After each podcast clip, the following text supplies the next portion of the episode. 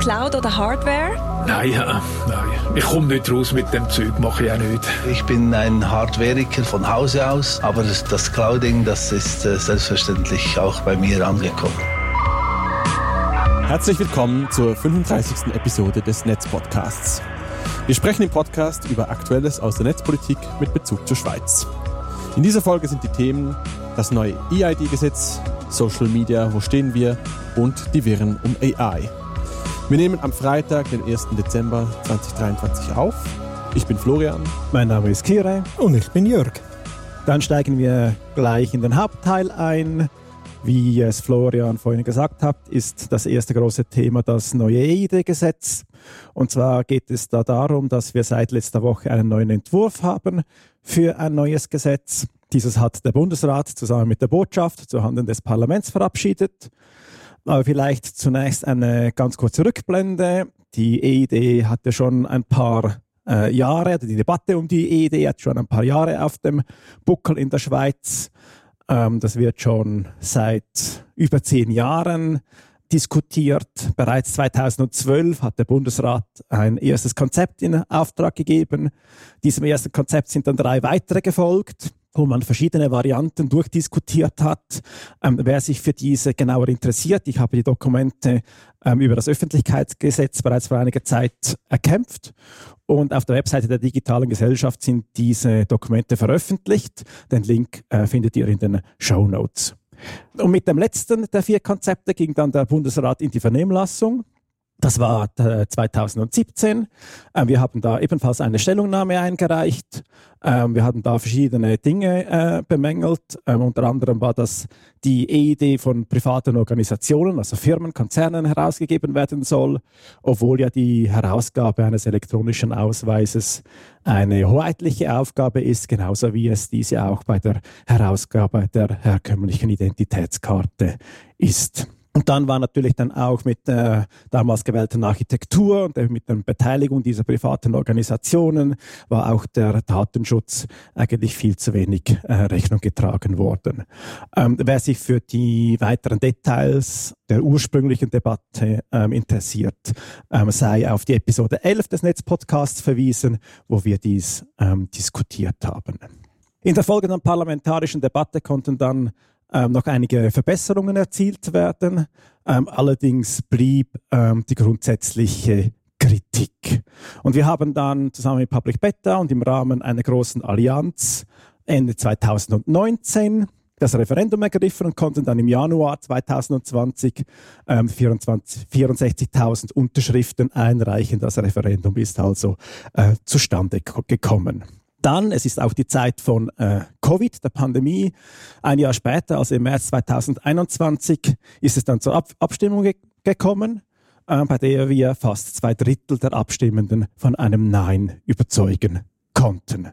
Damit war der Kampf aber noch nicht vorbei. Wir haben ja eigentlich immer gesagt, dass wir nicht grundsätzlich gegen eine EID sind, auch im Bündnis nicht grundsätzlich gegen eine EID sind, sondern dass die Ausrichtung eine andere sein muss.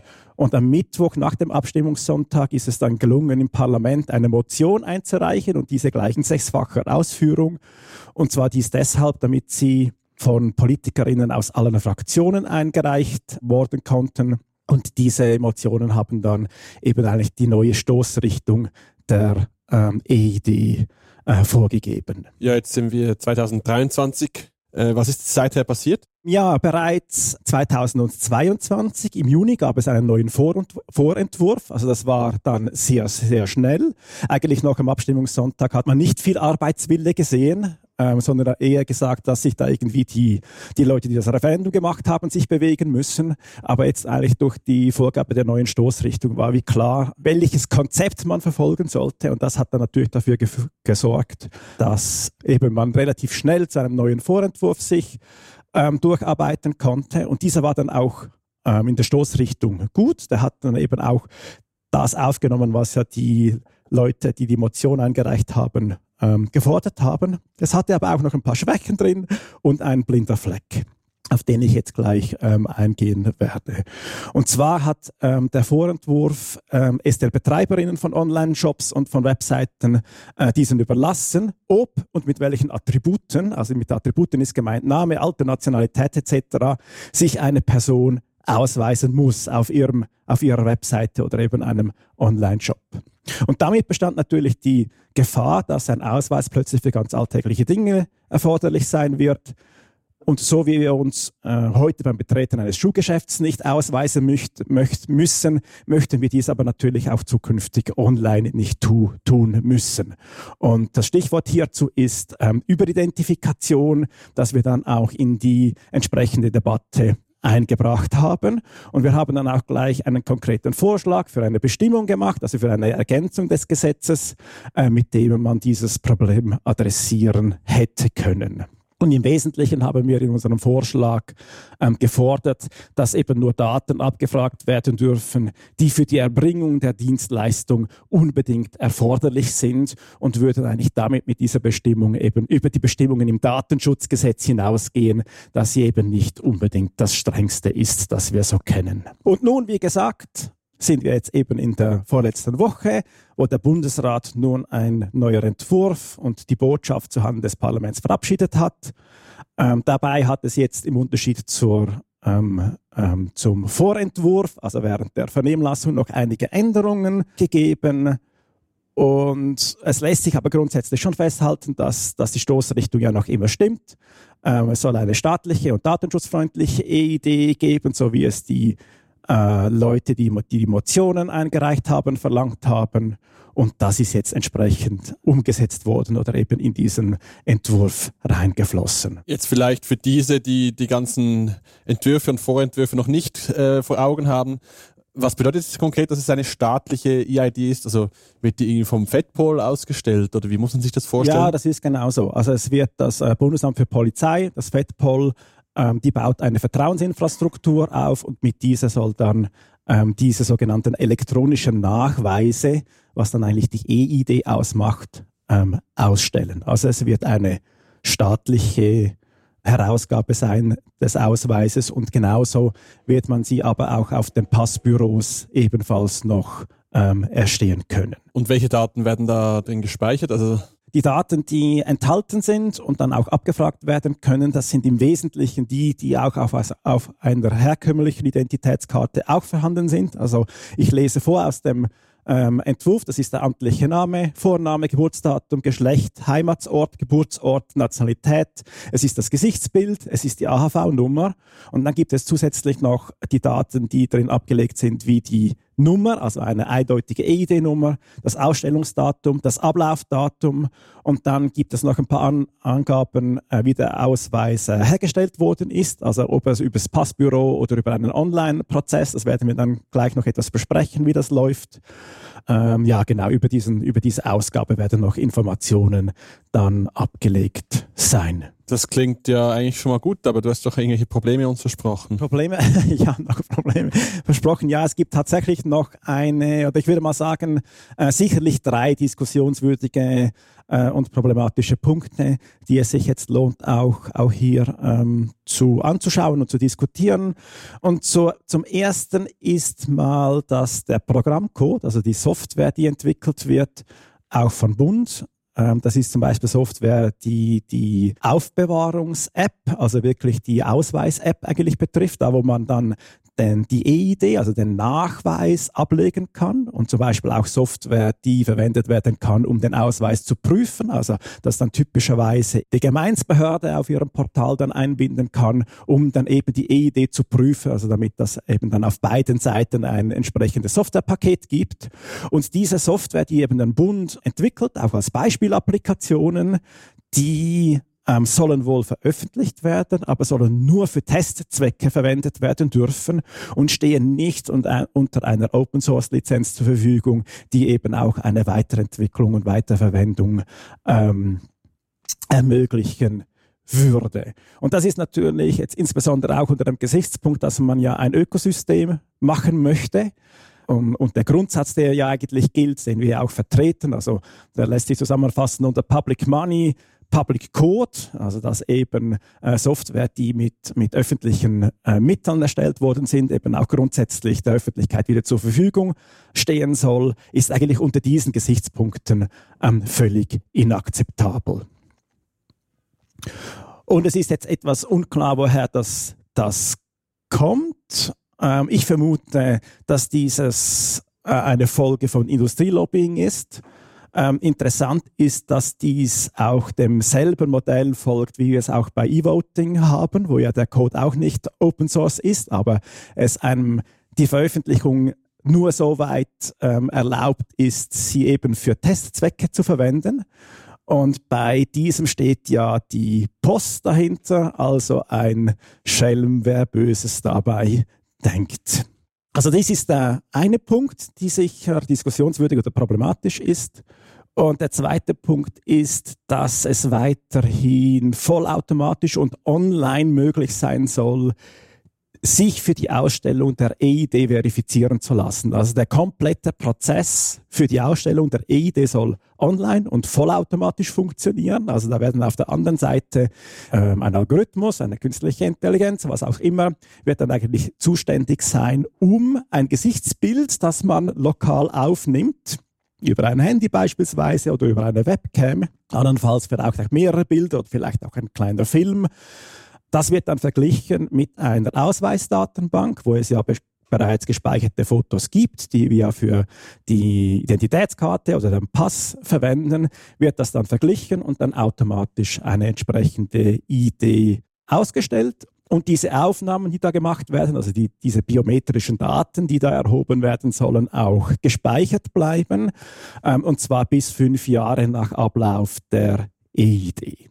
Jetzt ist es so, dass ursprünglich sollte dies sogar die einzige Möglichkeit sein, um eine EID ausgestellt zu bekommen. Nun ist es mit dem Entwurf so, dass auch vorgesehen ist, dass man die herkömmlich am Ausweisschalter, beispielsweise am Passschalter im Passbüro, sich ausstellen lassen kann. Was jetzt aber mit dieser zweigleisigen äh, Variante weiterhin verbleibt, ist das Risiko, dass zum Beispiel mit Hilfe von Deepfakes allenfalls Ausweise ausgestellt werden können. Und das Vertrauen wäre natürlich in jedem Fall ziemlich dahin, würde sich herausstellen, dass sich jemand einen Ausweis beispielsweise auf den Namen von Bundesrätin Bohm-Schneider hat ausstellen können. Dieses zum eigentlich das zweite problematische Punkt. Und der dritte und da kommen wir eigentlich auf das zurück, was wir schon kurz angesprochen haben. Das ist das Thema Überidentifikation. Und der Gesetzesentwurf sieht nun vor, dass Ausweisdaten verlangt werden können unter zwei verschiedenen Bedingungen. A, dass es entweder gesetzlich vorgesehen ist oder B, und das ist ein Zitat aus dem Gesetz, die Zuverlässigkeit der Transaktion davon abhängt, insbesondere um Missbrauch und Identitätsdiebstahl zu verhindern. Das sind jetzt also die zwei Bedingungen, die als Oder-Bedingungen ähm, gegeben sein müssen, damit man die EID, also die Daten aus der EID verlangen darf. Jetzt ist es aber so, dass wenn diese Bestimmung verletzt wird, also wenn man sich nicht daran hält, dann drohen keine wirklichen Konsequenzen, sondern die einzige Konsequenz ist, dass man das melden kann und dass dies dann in ein Register eingetragen wird, was natürlich etwas wenig ist. Vielleicht nur noch kurz, um das besser zu verstehen. Also was heißt denn zum Beispiel gesetzlich vorgesehen? Was wäre dein Fall? Ja, wenn, wenn gesetzlich vorgesehen ist, dass du dich ausweisen musst, um deinen Handyvertrag zu bekommen, dann darf natürlich der Online-Shop, wo du deine SIM-Karte bestellst oder eben den Handyvertrag abschließt, dann entsprechend die EID verlangen. Und der zweite Punkt? Zur Zuverlässigkeit der Transaktion davon abhängt, da scheint ja auch noch ein bisschen Interpretationsspielraum vorhanden zu sein, oder? Ja, genau. Also das ist, das, das führt auch die, die Botschaft dann ähm, aus. Also sie sagt da auch explizit, ähm, dass es eben erheblichen Interpretationsspielraum äh, tatsächlich gibt bei dieser Formulierung.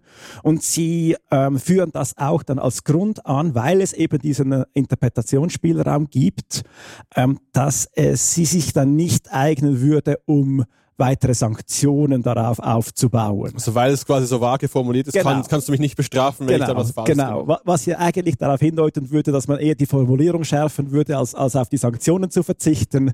Genau, wie auch immer.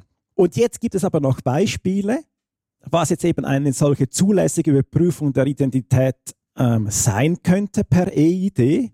Und sie sagen zum Beispiel, wenn du an einer Universität online eine Prüfung ablegen möchtest, dann könnte das eine solche Zuverlässigkeit der Transaktion, die davon abhängig ist, sein.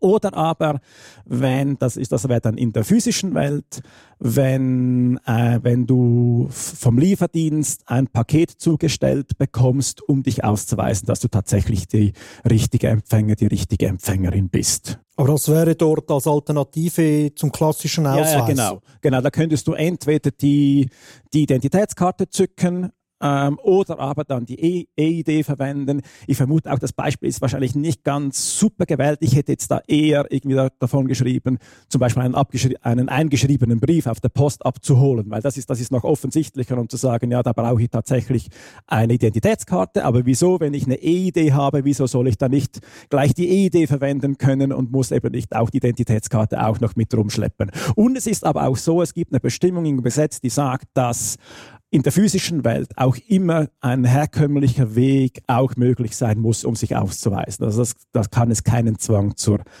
zur EID geben. Und diese ganze Geschichte mit den Bestellungen im Internet und Online-Shops, wie wurde jetzt das? Genau, jetzt, jetzt sagen Sie nur, aber das ist wie eigentlich nur eben nur in der Botschaft. Das lässt sich jetzt so nicht eindeutig ähm, aus dem Gesetzestext herauslesen. Steht, dass eine nicht zulässige Prüfung der Identität es sei, ähm, wenn dies verlangt wird, zum Beispiel bei einer Bestellung von Waren per Rechnung im Internet.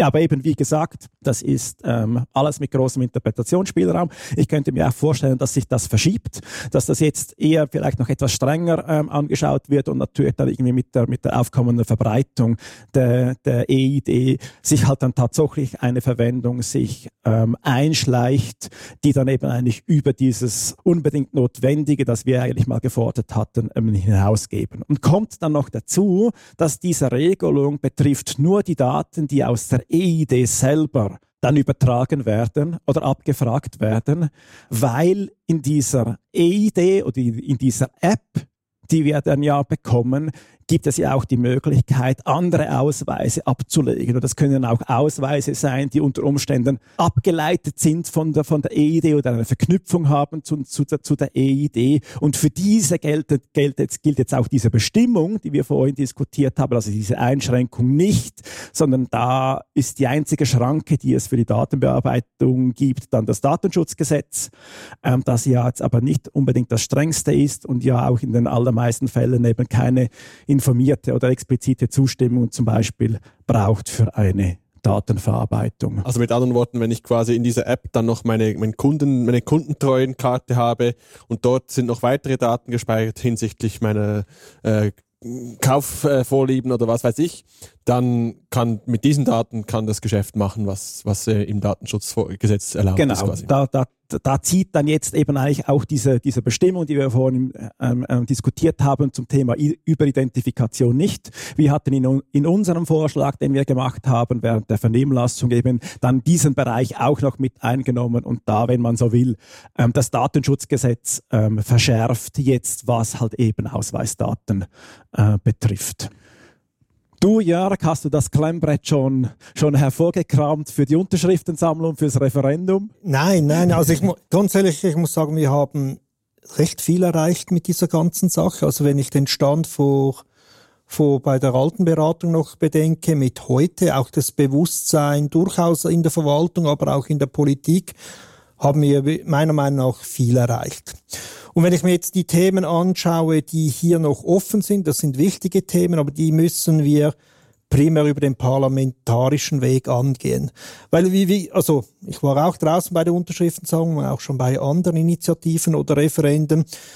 Und es ist immer wichtig, dass du den Leuten auf der Straße in ein, zwei Sätzen etwas klar machen kannst, warum. Und das müssen sie auch verstehen können. Und zwar eben jeder auf der Straße und nicht die Leute mit Profi-Ausbildung oder ich weiß was.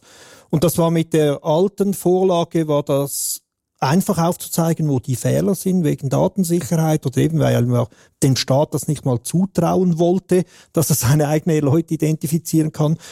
Und da ist jetzt in dieser Vorlage, in dieser Variante eigentlich sehr viel gut gemacht worden. Es ist nicht perfekt, wobei wahrscheinlich die Definition von perfekt je nach Betrachter auch ein bisschen unterschiedlich ist. Und das ist, ja, für das haben wir Demokratie, um hier uns sinnvoll einigen zu können. Nein, ich bin durchaus äh, guten Mutes und ein Teil wird auch sein, also eben ab welchem Moment ist eine EID gerechtfertigt. Da werden wahrscheinlich jetzt in der Beratung, aber auch später noch viele Anwendungsfälle kommen oder eine sagt ja, eher nicht, eher ja.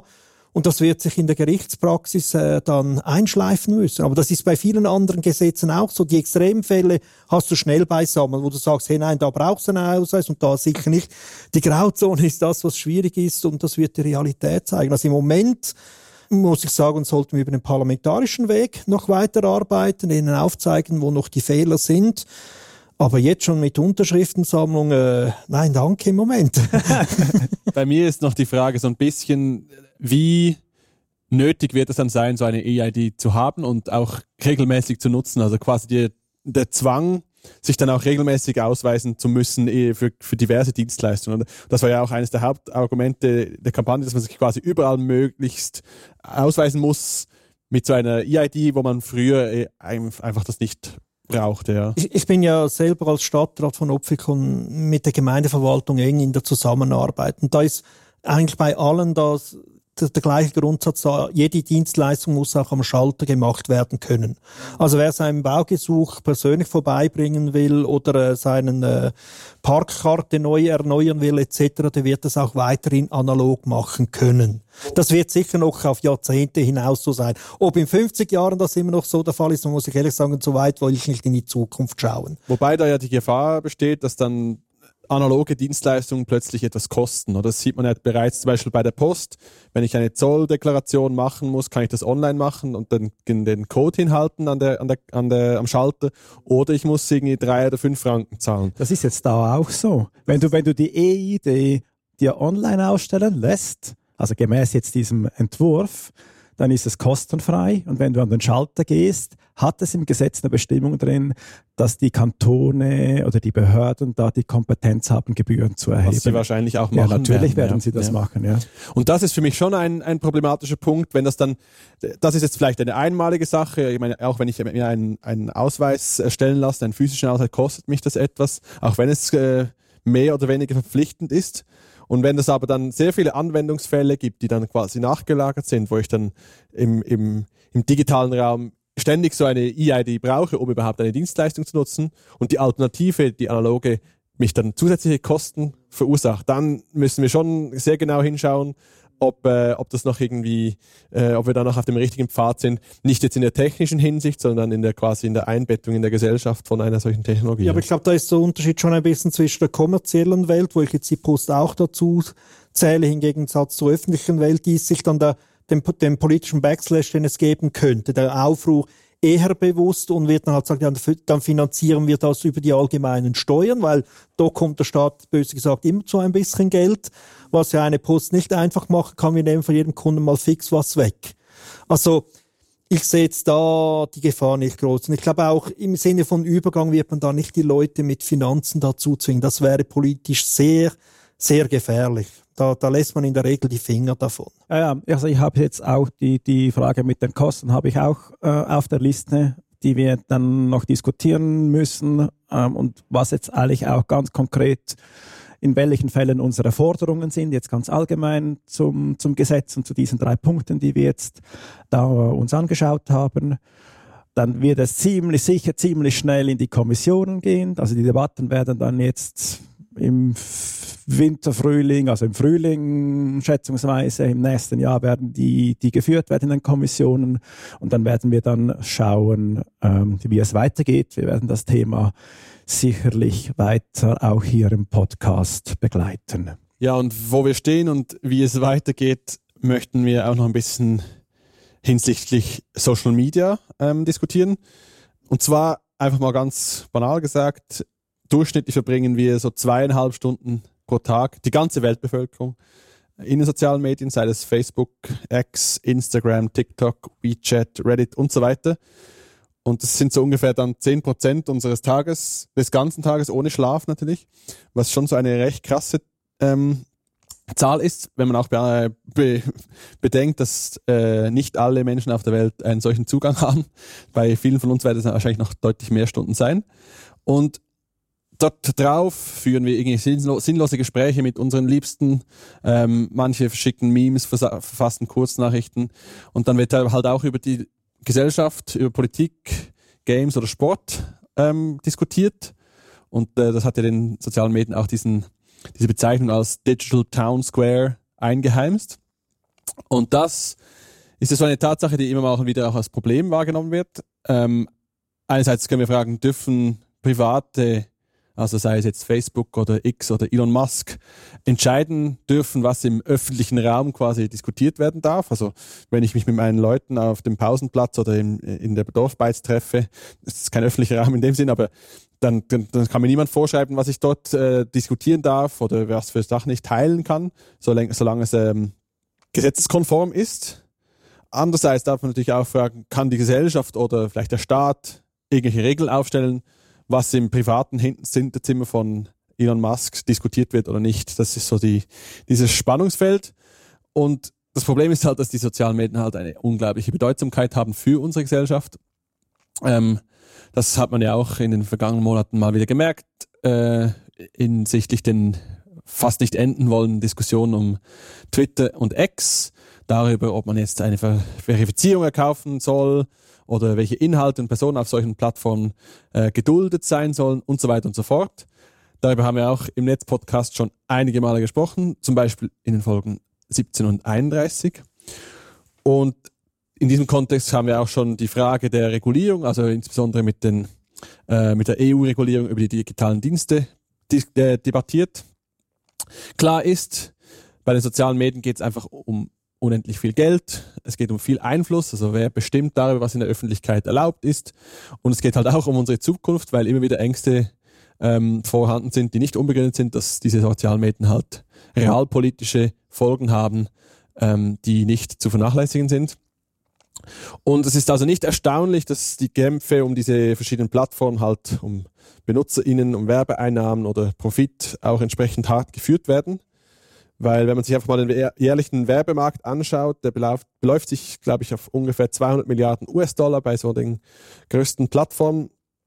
Und er wächst eben auch um 4% pro Jahr. Ich weiß nicht, ähm, das ist, glaube ich, eine ziemlich gute Wachstumsquote so für, für, für so einen äh, ökonomischen Bereich. Und da wollen natürlich alle ein Stück vom Kuchen abbekommen.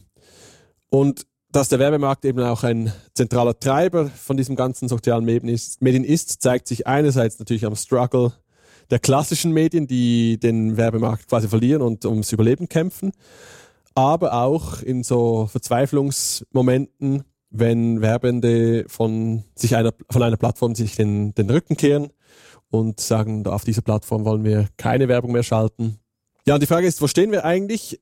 Sind zum Beispiel Plattformen wie X, die immer mal wieder in den, in den Debatten sind, eigentlich den Untergang geweiht? Gibt es Alternativen dazu? Ähm, und was verraten uns vielleicht auch die verschiedenen neuen Bezahlmodelle, die inzwischen auf äh, etlichen Plattformen eingeführt werden, über die Zukunft solcher Plattformen? Ja, vielleicht wollen wir einfach mal ein bisschen sehr offen darüber debattieren, äh, ein paar Fragen in den Raum werfen und vielleicht mal mit den Nutzungszahlen anfangen, weil das ist ja immer so ein Thema. Ähm, zum Beispiel bei Twitter verliert Twitter Nutzungszahlen durch, dadurch, dass das Geschäft eine, auf eine gewisse Art und Weise geführt wird. Schauen wir einfach mal die Zahlen an und dann sehen wir, dass die Top-Shots nach wie vor die bekannten vier sind. Facebook, YouTube, WhatsApp und Instagram. Die haben je über zwei Milliarden UserInnen und drei davon gehören zum gleichen Konzern, was wahrscheinlich auch verbunden ist. Dann gibt es mit TikTok und WeChat zwei äh, große neuere Plattformen, zumindest auch in, für, für Europa neu, im Befall von äh, TikTok, das äh, mit je mehr als einer Milliarde Nutzen aufwarten kann. Twitter kommt auf 550 Millionen Userinnen und, Insta äh, und Telegram hat ungefähr 700 Millionen. Jetzt, zu welchen von diesen Millionen könnt ihr euch zählen? Was benutzt ihr eigentlich so an sozialen Medien und ja, welche, welche Wichtigkeit hat das für euch auch? Äh, also Facebook nur noch sehr wenig. Also ich habe auf vielen einen Account, teilweise auch böse gesagt, um meinen Namen zu reservieren, damit nicht jemand meinen Namen klauen kann. Instagram, ja. TikTok, nein. WeChat noch definitiv nicht. Telegram habe ich auch nicht. Twitter ist es mehr passives Lesen. Äh, YouTube benutze ich sehr viel, weil dort auch, ich sage jetzt mal, viel viel Wissen drinsteckt, wenn man irgendwo ein Problem lösen will oder sich einfach mal über interessante Dinge informieren will. Da sind mir offen gestanden die kurzen Absätze auf Facebook oder äh, X schlicht und einfach zu wenig. Da habe ich lieber ein YouTube-Video, fünf Minuten oder auch mal 50 Minuten. Da, da hole ich für mich persönlich viel mehr raus.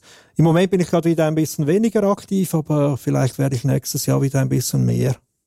Ja, ich habe auf den auf, auf vielen Plattformen habe ich Accounts äh, zum Teil auch nur äh, Fake-Accounts, um einfach mal zu gucken, wie die Plattform denn überhaupt aussieht und wie die so tickt und unter Umständen auch mal was nachzuschauen, weil mittlerweile ja oft vieles nur noch zugänglich ist, wenn man auch wirklich angemeldet ist. Ähm, dann habe ich auf ein paar Plattformen auch tatsächlich persönliche Accounts, die sind aber nicht wirklich aktiv. Ähm, aber ich betreue jetzt gerade ähm, noch den alten X-Account und Mastodon und Blue Sky der digitalen Gesellschaft mit. Aber da sind wir auch ein Team, ähm, das da entsprechend die, die, die Accounts ähm, führt. Ja, ich persönlich, ich benutze äh, vor allem Instagram, weil das so lustig blinkt und ich dort meine Zeit äh, herrlich verschwenden kann. es ist schon mega krass. Also ich will, das ist schon äh, beeindruckend, äh, im negativen Sinn, wie solche Reels äh, unglaubliche Zeitlöcher sind. Also man kann dort problemlos eine Stunde, zwei einfach durch Scrollen verschwenden und wacht dann quasi, quasi aus der Trance wieder auf und merkt dann, dass äh, zwei Lebensstunden jetzt äh, verschwunden sind für immer und ewig und nichts daraus geworden ist. Aber ja, Twitter habe ich äh, als Journey auch lange genutzt. Jetzt habe ich dort nur noch einen Abstellaccount äh, und das gleiche gilt Dinge für Mastodon, habe ich einfach einen Account, aber ich benutze es in dem Sinne nicht. Und ich frage mich schon manchmal, weißt du, wie wichtig sind eigentlich diese Plattformen für uns? Also äh, zum Beispiel, es wird extrem viel über Twitter diskutiert.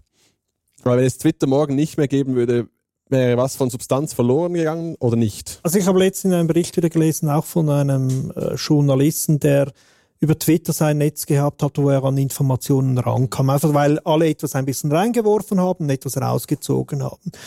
Und das ist ja für viele die produktive Funktion dieser sozialen Dienste. Im privaten Umfeld ist es, glaube ich, bei den meisten WhatsApp, bei wenigen dann Signal oder Threema. Aber ich glaube, dieses, Net dieses Netzwerk, das, das wollen die Leute haben. Früher hattest du wahrscheinlich dein Adressbuch und wenn du irgendetwas wissen wolltest, dann wussten, den zehn Leuten muss ich anrufen, mindestens einer davon kann mir weiterhelfen. Und jetzt sind das halt auf diesen Netzwerken. Und von dem her, ja, die, die dieses Netzwerk auf Twitter erstellt haben, die werden einen Verlust erleiden, wenn Twitter auf einen Schlag verschwindet. Ich glaube aber, da wird dann sehr schnell auf irgendein ein anderes Medium übergehen. Also auf Mastodon bin ich auch, aber auch zu wenig aktiv. Und ich kann mir gut vorstellen, dass gewisse Berufsgattungen oder Interessensgruppen auf Mastodon-Instanzen landen werden, andere auf Instagram, Blue Sky scheint noch etwas zu haben. Und offen gestanden, stört mich das auch gar nicht, dass es nicht eine Plattform ist, die alle Berufe oder alle Interessensgruppen abbildet. Oder alle Sphären, wenn man so, wenn man so möchte. Ja, das sehe ich auch so. Das ist auch jetzt schon so. Also es ist, man, man kann ja auch unterscheiden zwischen, tatsächlich zwischen Twitter, das ist das, was wir hatten, und X, das, was es jetzt ist. Also es ist ja, es ist ja nur noch ein Schatten von sich selbst überhaupt auf diesen Plattformen. Es sind viel weniger Leute aktiv. Ähm, es, es sind äh, die Algorithmen, was einmal hochgespült wird. Man hat ja keine Chance mehr, überhaupt irgendwie einen, einen, einen linearen ähm, Feed zu haben, sondern es ist ja nur noch ähm, irgendwie Algorithmus gesteuert. Und es ist, eigentlich ist es ja un, unbrauchbar, seit es ja auch die unabhängigen Apps nicht mehr gibt.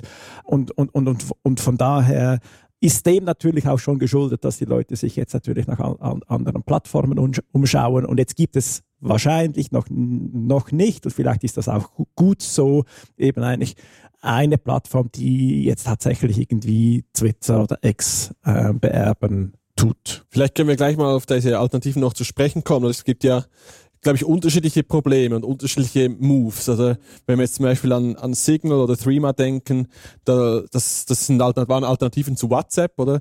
Da ging es irgendwie um die Fragen von Privatsphäre, Ende-zu-Ende-Verschlüsselung und irgendwie so ein, ein soziales Netzwerk oder ein, ein, ein Kommunikations- App, das nicht in den Fängen von Meta sich befindet. Oder? Das war so eine, eine, eine Bewegung.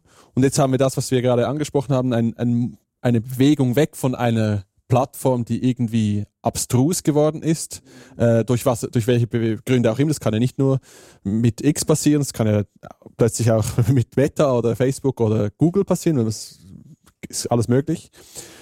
Und hier ist ja die Idee eben eher eine andere, dass man quasi diese Regeln des Town Squares, das was wir jetzt quasi erwähnt, dass, das, dass man Sachen einwirft, dass man ein bisschen auf dem Laufenden bleibt, was so gerade so abgeht, was interessant sein könnte, dass man das irgendwie nicht in die Hände von Einzelnen geben möchte, oder sei das jetzt ein Konzern, sei das ein Milliardär, oder eine Milliardärin oder sei das vielleicht auch der Staat. Oder ich möchte, glaube ich, auch nicht, dass ähm, äh, der Staat äh, mir ein soziales Netzwerk liefert und dann äh, im Hintergrund noch ein bisschen mitliest und auswertet. Also das ist vielleicht auch nicht so die Idealvorstellung. Und das Problem dabei ist ja immer halt diese Netzwerkeffekte. Also bei Signal hast du 40 Millionen aktive UserInnen. Das sind zwei Prozent von WhatsApp. Äh, bei Threema sind es äh, 0,5 Prozent. Und auch bei Mastodon und Blue Sky gegenüber X sind es irgendwie im Bereich 1% der UserInnen. Und das einzige Gegenbeispiel kurz war Threads, also quasi das, der Kurznachrichtendienst von Meta. Äh, der hatte ganz für zwei Monaten ungefähr für Aufruhr gesorgt, weil innerhalb von einer Stunde wurden eine Million UserInnen äh, erreicht. Dann nach zwei Mo Monaten waren es schon 100 Millionen. Die Erklärung ist klar, du hast Instagram, du hast Facebook, du bist schnell angemeldet auf, äh, auf Threads ähm, das Problem ist dann, dass das innerhalb von zwei Monaten dann auf 10 Millionen aktive Userinnen wieder sank, weil die Leute das irgendwie gar nicht genutzt haben, sondern einfach halt angemeldet waren. Meine Frage wäre jetzt ein bisschen, sind wir jetzt diesen großen Plattformen ausgeliefert oder gibt es überhaupt ein Modell, wie diese Alternativplattformen funktionieren können? Also bei Signal also ich habe zum Glück fast nur noch Konversationen auf Signal. Es gibt noch ein paar so Renitente, die äh, WhatsApp benutzen und dann gibt es diese äh, lustigen Telegram-Gruppen, die manchmal auch ganz nützlich sind, wo man so Sachen verschenken kann und so. Das gibt es jetzt bei Signal noch nicht. Aber sonst funktioniert das recht gut. Mastodon, Blue Sky, Threads, da sehe ich jetzt nicht, dass es irgendwie entsprechend passiert wäre. Also wir müssen ja ein bisschen unterscheiden. Also Jetzt so Mastodon, äh, Blue Sky, Twitter, das sind ja die Sachen, wo man auch öffentlich gelesen werden will. Hingegen äh, Threema, Signal, WhatsApp, das ist das, was wirklich mein Freundeskreis ist. Also über das, was ich in der Beiz rede, da kann mal auch einer mithören, oder versus das, was ich mit der Hein in der Küche oder wenn ich äh, Gäste nach Hause einlade, mit denen reden. Das sind schon Unterschiede. Und ich glaube, ich finde es auch durchaus gut, dass das getrennt ist auch hier wieder, das gibt ein bisschen eine Sicherheit und vor allem weiß man dann, hey, wenn ich auf der Instanz bin, dann rede ich halb öffentlich bis halb öffentlich und auf den anderen Programmen rede ich privat. Jetzt in meinem Umfeld muss ich ehrlich sagen, ist der Großteil immer noch auf WhatsApp. An zweiter Stelle, aber in deutlichem Abstand liegt Signal und noch weiter hinten ist Streamer. Telegram bin ich bisher nicht aktiv eingestiegen. Also ich komme tatsächlich mit, mit Signal aus, also weder, weder WhatsApp, ähm, Threema mache ich nicht weil mir da noch die Möglichkeit fällt, ähm, es komplett ähm, unabhängig vom Handy zu betreiben. Das Handy muss ähm, online sein, wenn man auf dem Desktop äh, Nachrichten empfangen möchte. Ähm, aber sobald das kommt, ist das sicherlich auch eine gute, eine gute Alternative. Aber die Frage ist ja, oder ist, können, können so Mastodon, jetzt mal als Beispiel, können die, oder gibt es irgendeine Alternative, die nicht quasi von einem Konzern gesteuert ist, die die Funktion von, von X, dieses öffentlichen Austauschs überhaupt äh, übernehmen kann? Oder sind wir da auf kurz oder lang diesen großen Konzern ausgeliefert? Im Moment sehe ich es nicht, aber ich würde jetzt nicht behaupten, es kann nie passieren. Also der beste Ansatz im Moment, äh, in Anführungszeichen, für die öffentliche Diskussion ist Mastodon, weil es äh, wirklich halt eine verteilte Infrastruktur ist und da kann ich mir gut vorstellen, dass eben so einzelne Instanzen einen gewissen Bereich, eine gewisse Thema ein Thema übernehmen. Aber die, die Frage ist natürlich immer, also ein organisiertes Unternehmen mit halbwegs funktionierender Kostenstruktur kann natürlich viel schneller reagieren, wenn irgendwo etwas passiert. Aber andererseits müssen wir auch sagen, also viele Software, wie die, die wir heute benutzen, äh, basiert auf Open Source, also auch Chrome oder Chromium im Hintergrund, der Firefox etc. wenn man das anfangs der Internetzeit oder noch vorher den Leuten der Wirtschaft erklärt hätte, hey, es gibt genügend Freiwillige, die ein so super funktionierendes Programm wie Blender, Inkscape oder äh, OpenOffice einfach so programmieren, hätten die den Kopf geschüttelt und gesagt, hey, nein, das wird nie passieren. Es sind immer Firmen, die die Produkte bringen, sonst niemand. Und trotzdem nutzen sehr viele Leute heute Open Source, ohne es zu wissen. Also, ich glaube, die Chance besteht. Ich finde, es ist auch noch spannend, viele von diesen sozialen Netzwerken haben als Gratismodell angefangen, oder? Ich meine, Instagram äh, konnte man sich einen Account machen, dann konnte man Bilder hochladen und los geht's. Twitter das gleiche, äh, Facebook natürlich sowieso. Und jetzt mittlerweile gibt es so ein, eine Verschiebung oder es gibt immer mehr Bezahlmodelle innerhalb von diesen Plattformen, sei es um, um das Angebot werbefrei zu verwenden ähm, oder um andere Vorteile zu genießen. Es kann ja auch sein, dass ich bekomme, dann kann dann zum Beispiel meine Tweets editieren plötzlich, was andere nicht können, oder ich kann ähm, mich verifizieren lassen, dass da so ein blauer Haken erscheint oder was auch immer. Und da finde ich noch interessant, dass gerade in den letzten Monaten recht viel passiert ist kurz Zusammenfassung, also wir hatten diese Diskussion um den blauen Haken bei Twitter oder X, wo es ja schon früher so eine Verifikationsmöglichkeit äh, gab, die aber quasi auf äh, nicht auf Bezahlmodell basierte, sondern auf ähm, einer gewissen Wichtigkeit im öffentlichen Raum. Und dann wurde das mal verändert. Es gab dann Twitter Blue und mittlerweile gibt es X Premium Plus. Das kostet irgendwie 14 Franken im Monat und äh, bekommt man vielleicht noch eine Massage von Elon Musk einmal im Jahr. Ich weiß nicht genau. Ähm, ich benutze es nicht. Aber da ging es ja irgendwie darum, dass gewisse Dienstleistungen ermöglicht werden. Ja, ist natürlich da, weil die Werbung weg, weggebrochen ist, genau. hat man nach, nach anderen Einnahmemöglichkeiten äh, geschaut, währenddem das jetzt bei, bei Meta ja eine andere. Genau. Bei Meta ging es darum, dass sich die User ihnen quasi freikaufen können von der personalisierten Werbung, die dir halt auf Instagram oder Facebook oder YouTube reingespült wird. Ähm, da ist noch nicht ganz klar, wie viel das kosten soll, ich bin meines Wissens, aber es sollen so rund 10 Franken im Monat sein, um dann eben auf Instagram oder Facebook werbefrei unterwegs sein zu können. Interessanterweise, äh, wenn man das auf dem Handy will, also auf dem Smartphone, ist es teurer, weil da noch Abgaben ja, für, an die Plattform ja, äh, vor, zu, zu, entstehen, das ich äh, auch noch ein interessanter Punkt finde.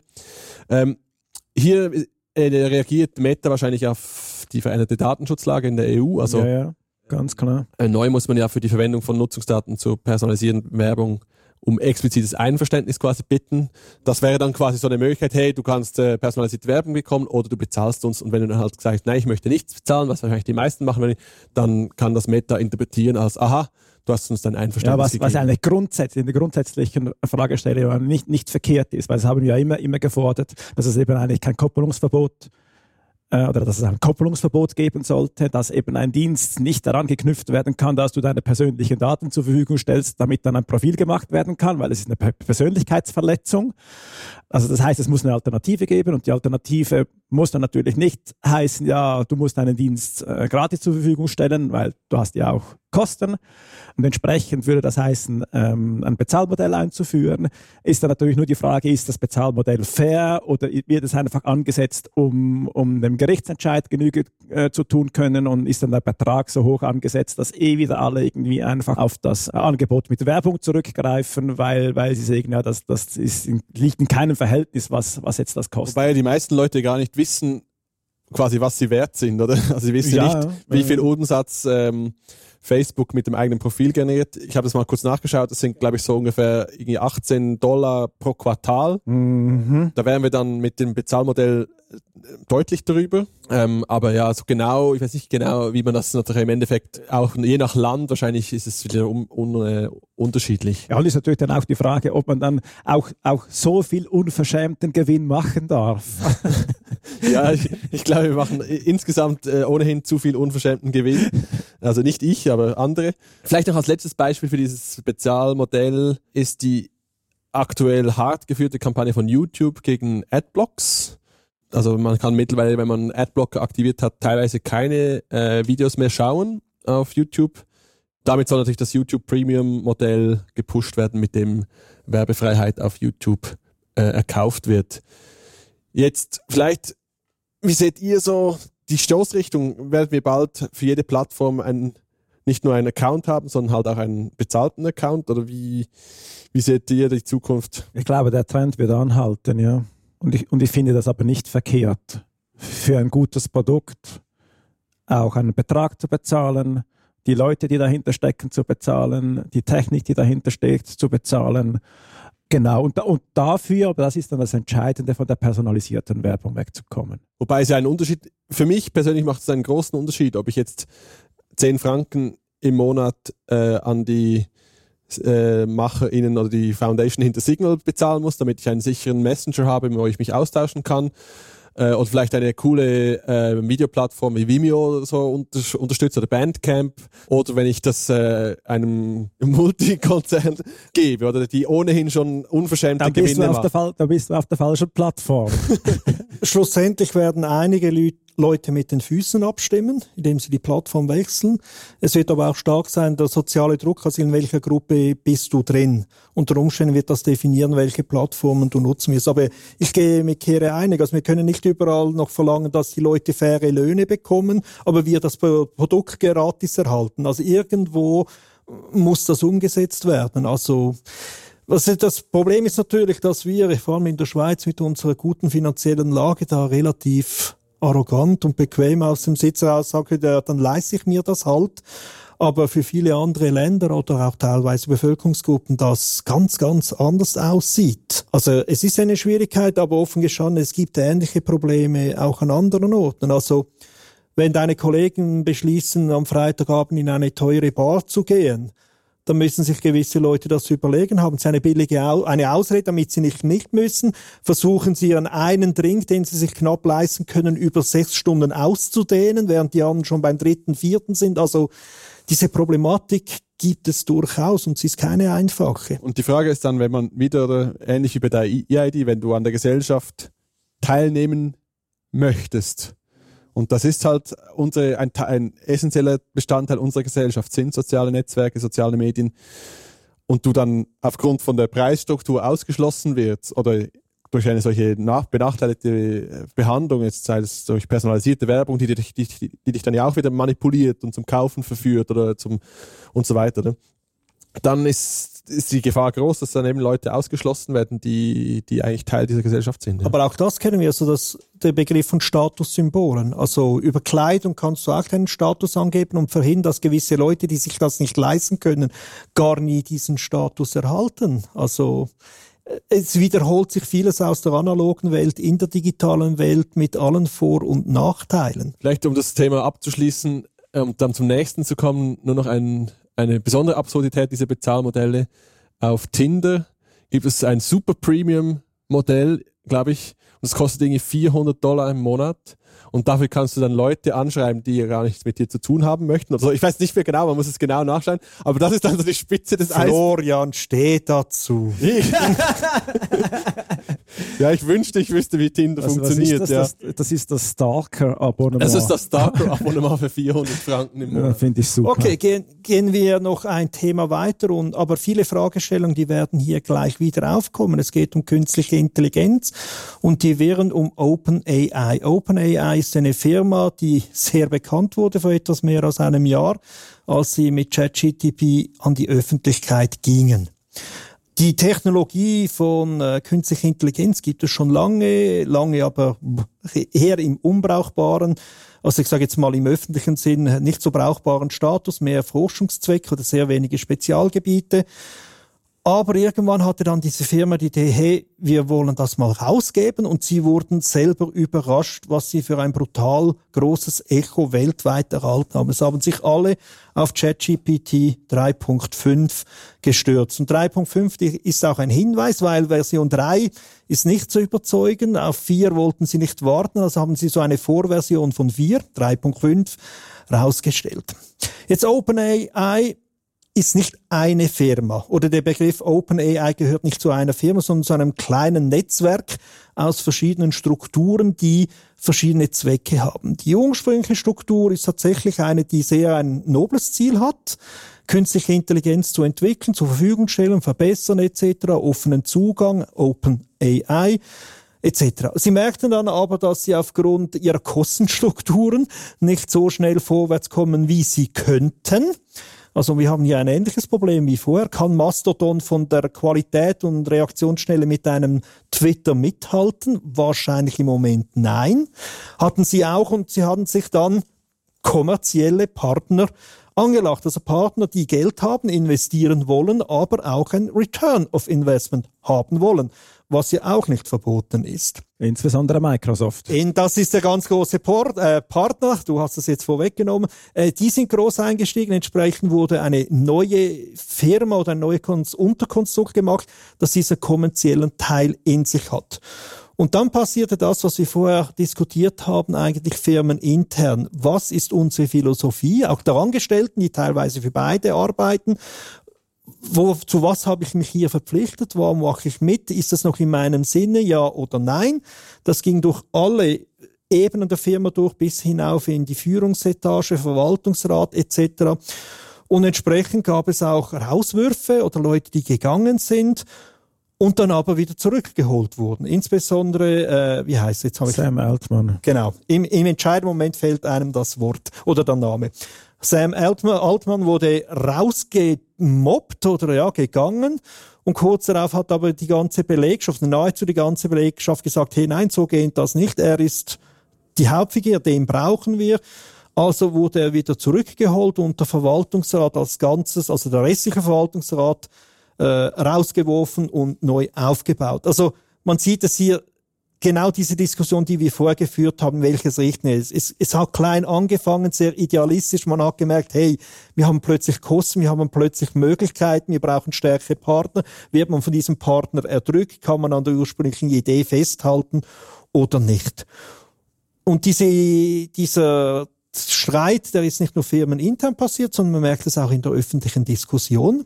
Was ist künstliche Intelligenz? Für was wollen wir sie einsetzen? Wird sie die Welt retten, die Menschen verbinden, ihnen das Leben vereinfachen? Also Übersetzungsarbeit ist mit künstlicher Intelligenz viel einfacher. Das würde sehr viel Kommunikation auf der Welt verbessern, Missverständnisse ausräumen.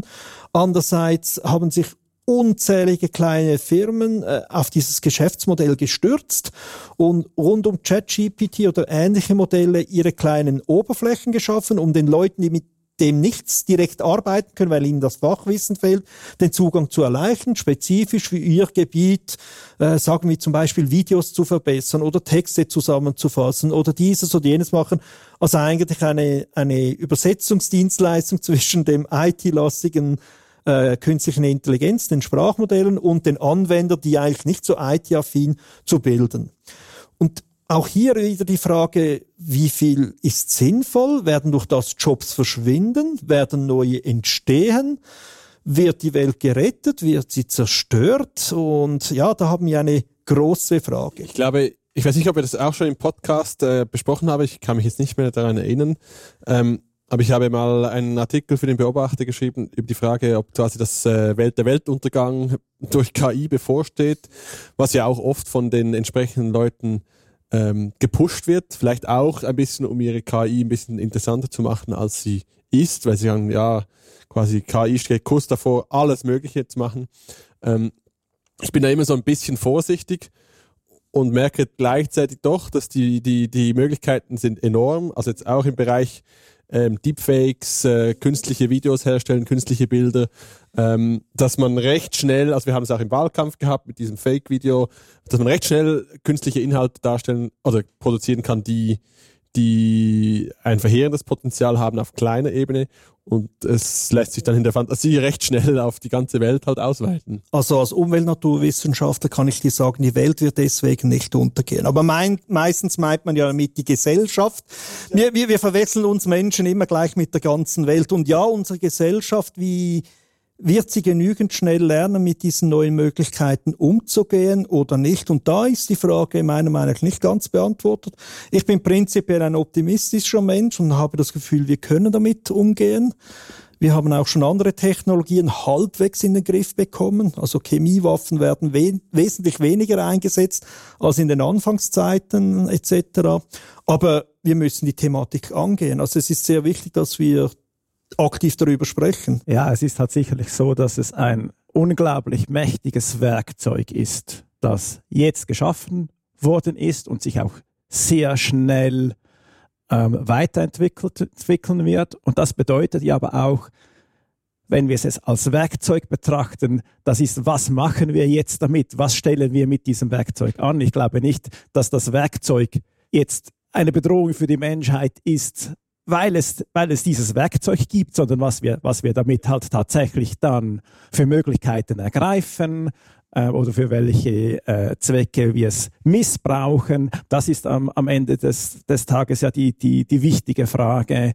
Und das ist dann aber auch eine gesellschaftliche Debatte, ähm, die wir halt führen müssen, um zu sagen, was, was, was wollen wir mit künstlicher Intelligenz schaffen, was ist zulässig, für was darf es nicht verwendet werden, etc. Und da, da ist ja zum Glück auch viel, viel Debatte aktuell. Äh, in der Schweiz noch nicht so, aber im internationalen Kontext in, in anderen Staaten ist die, diese Diskussion schon sehr viel weiter fortgeschritten. Jetzt zur Frage, wo gehen wir eigentlich hin? Also bis jetzt ist ChatGPT, das schreibt mir schöne Textline, das ist jetzt nicht so mächtig jetzt. Also natürlich ist es, wenn ich, wenn ich das dann übersetze in, in Öffentlichkeitsarbeit, kann es äh, verheerende Wirkungen haben. Aber grundsätzlich muss ich jetzt nicht anha äh, Angst haben, dass ChatGPT die Weltherrschaft übernimmt. Im Moment fehlt ja noch die mechanische Umsetzung. Also es ist noch, es ist noch kein äh, Boston Robotics äh, Hund daran gekoppelt. Aber, äh, aber jetzt kamen ja diese, diese Gerüchte auch auf über diese neuartige künstliche Dinge Q-Stern. Vielleicht hast du da noch was dazu zu sagen. Ich finde es sehr schön, dass es Q heißt. Da sind die QAnon-Leute ein bisschen wieder im Spiel. ja, wir brauchen ein paar neue Buchstaben in Alphabet, um all die Bedeutungen ablegen zu können.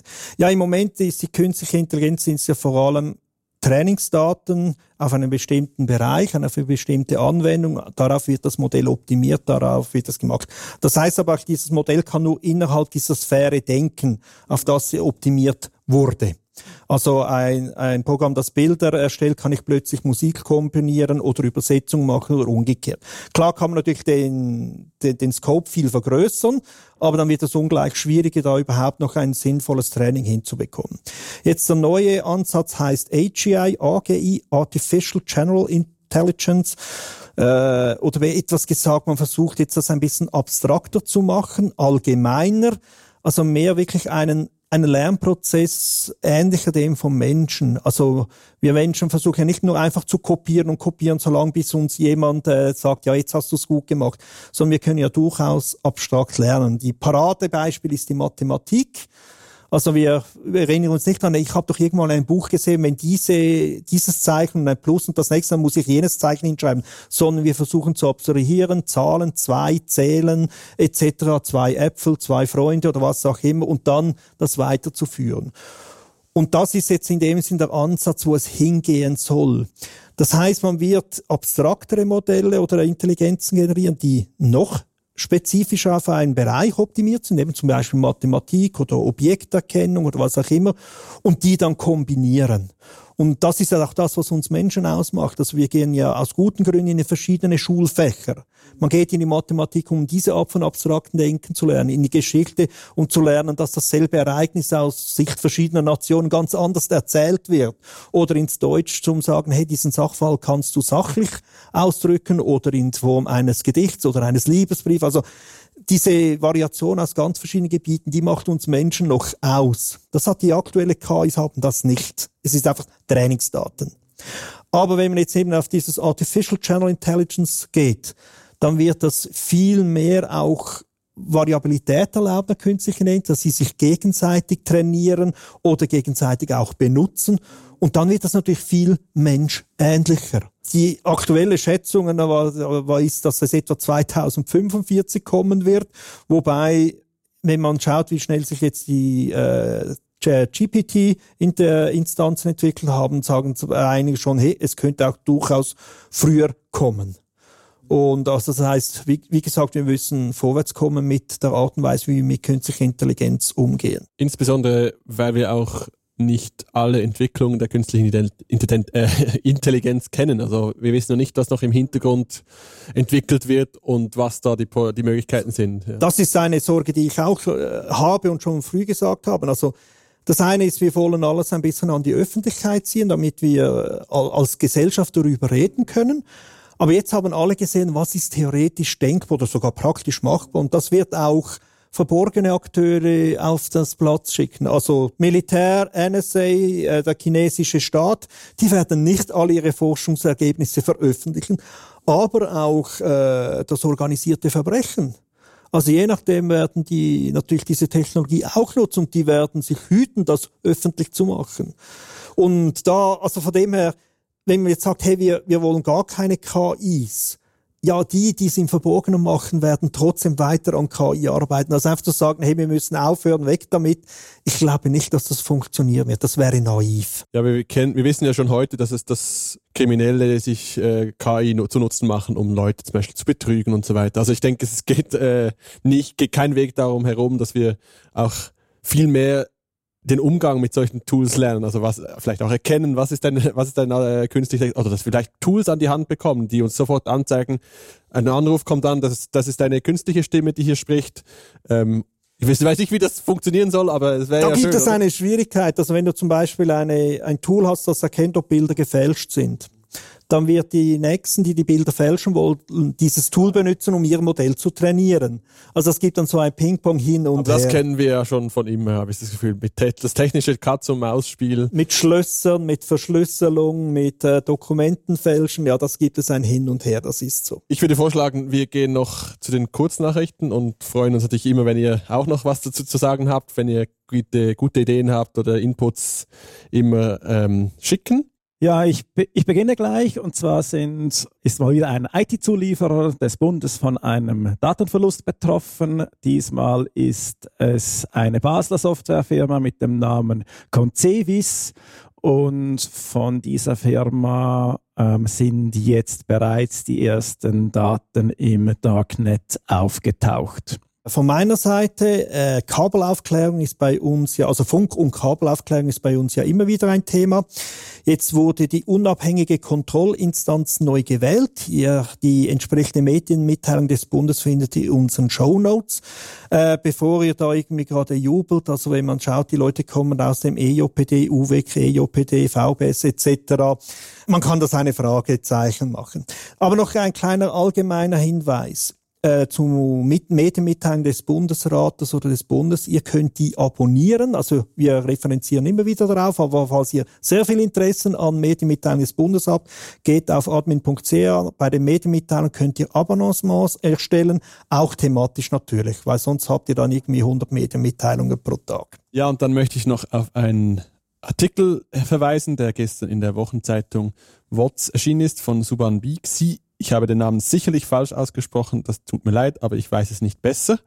Ähm, darin geht es um Online-Pranger und Persönlichkeitsrechte, also insbesondere das Veröffentlichen von lustigen Videos auf Instagram und TikTok, das ja insbesondere bei den Jungen halt sehr verbreitet ist und äh, was die rechtlichen und gesellschaftlichen Probleme dahinter sein können.